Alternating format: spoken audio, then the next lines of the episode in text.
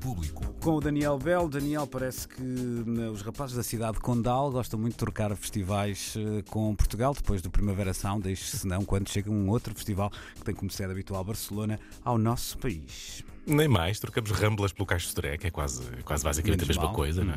Eh, mas é isso que acontece porque hoje, eh, pela primeira vez, temos uma espreita dela do que vai ser eh, um festival que deixou muito a suspirar mal foi anunciado, o Sonar Lisboa 2022. Ora, é em abril do ano que vem que Lisboa vai entrar nesse clube das 36 cidades que recebem extensões deste festival, que começou em Barcelona em 1994. Eh, para quem não segue muito o Sonar, como é que se explica isto em poucas palavras? É um festival multidisciplinar, como está na moda, não é? Dizer hoje em dia, mas muito vocacionado para coisas do futuro, para música eletrónica, para novas tecnologias e que de há uns tempos para cá começou a fazer estas extensões em várias cidades do mundo, Nova Iorque, Hong Kong e agora chega a vez de Lisboa, eh, que vai ter três dias de música, arte e tecnologia com o signo da sustentabilidade e tudo vai acontecer em cinco locais diferentes da capital eh, portuguesa. Ora, a Marta Rocha foi um desses espaços, o hub criativo do Beato, onde foram apresentados há pouco os primeiros detalhes do sonar que aí vem e até fiz assim uma cena tipo para nós pensarmos que ela está em direto, é? Mas nós sabemos que isto da rádio tem essas coisas.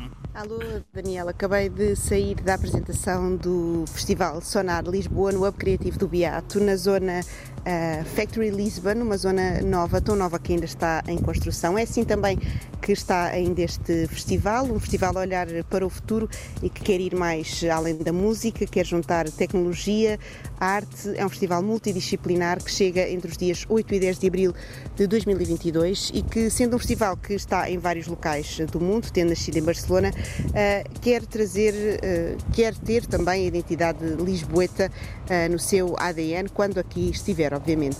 O festival vai acontecer por isso também em várias zonas da cidade, para não se restringir a uma zona só e a uma paisagem só. Vai acontecer à noite no Pavilhão Carlos Lopes e no Coliseu de Lisboa, de dia no antigo Cais de Santos e aqui precisamente no Hub Criativo do Beato, de dia com instalações, eh, talks, eh, workshops e à noite com eh, música, especialmente, essencialmente eletrónica e com também uma vertente visual muito forte. É a apresentação do Sonar Lisboa.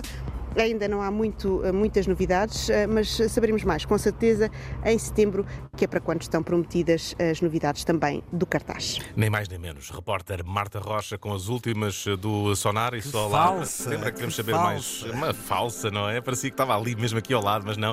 Ela tinha que ir fazer desconectos também, portanto Pois era é, preciso pois também gravar as coisas. Lá está. Multitasking da equipa do domínio público e a Marta sempre ponta de lança nesse, nesse campeonato. Mas eh, falando outra vez do Sonar, lá para setembro devemos eh, saber mais coisas importantes, eh, como os nomes do cartaz.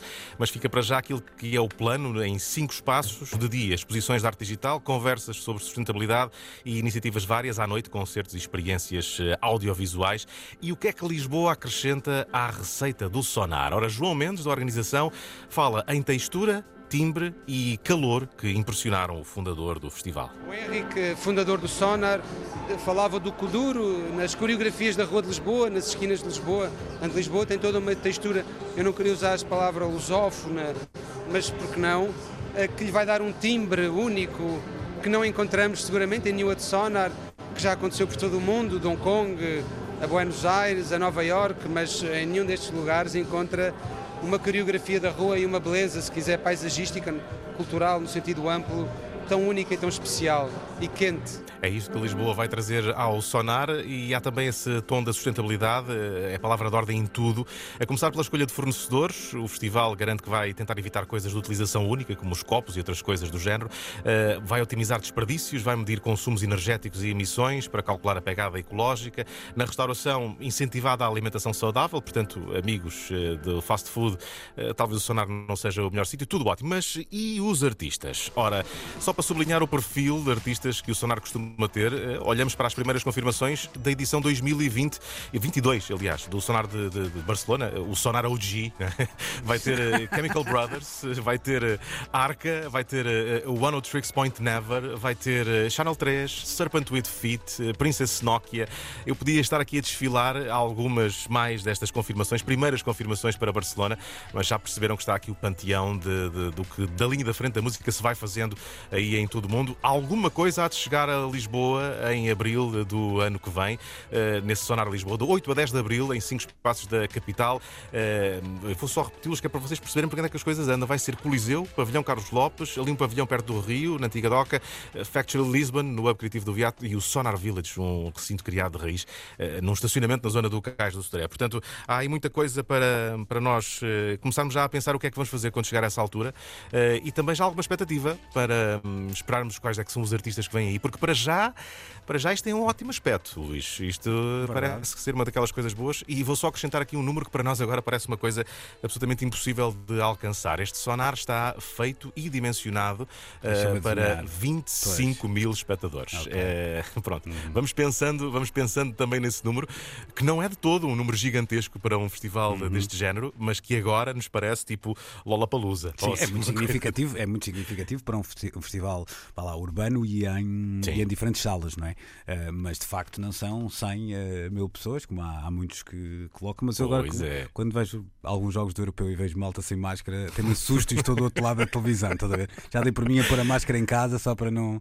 não apanhar nada via televisão, não é? Portanto, Pai, era, já, já deviam, deviam, ter um filtro na televisão como tiveram no, no Mundial por causa das vuvuzelas. É isso, é isso. o é filtro isso. tiravas o som da vuvuzela, então tiravas o risco de ter a impressão de que te podes contagiar com. Pronto, era uma espécie de um filtro psicológico. Isto também é Enfim, conversa de rapaz novo que ainda não levou a pica, mas está quase, estás a ver? Portanto, Olha, já estou, já estou sei, já estou Estava só a tentar posicionar-me aqui em termos geracionais. Perfeitamente, bem, perfeitamente. Se é que me entendeste. Tim Jansen, Tim Jansen aqui. Um grande abraço então, Daniel, e até Outro, amanhã. Até amanhã.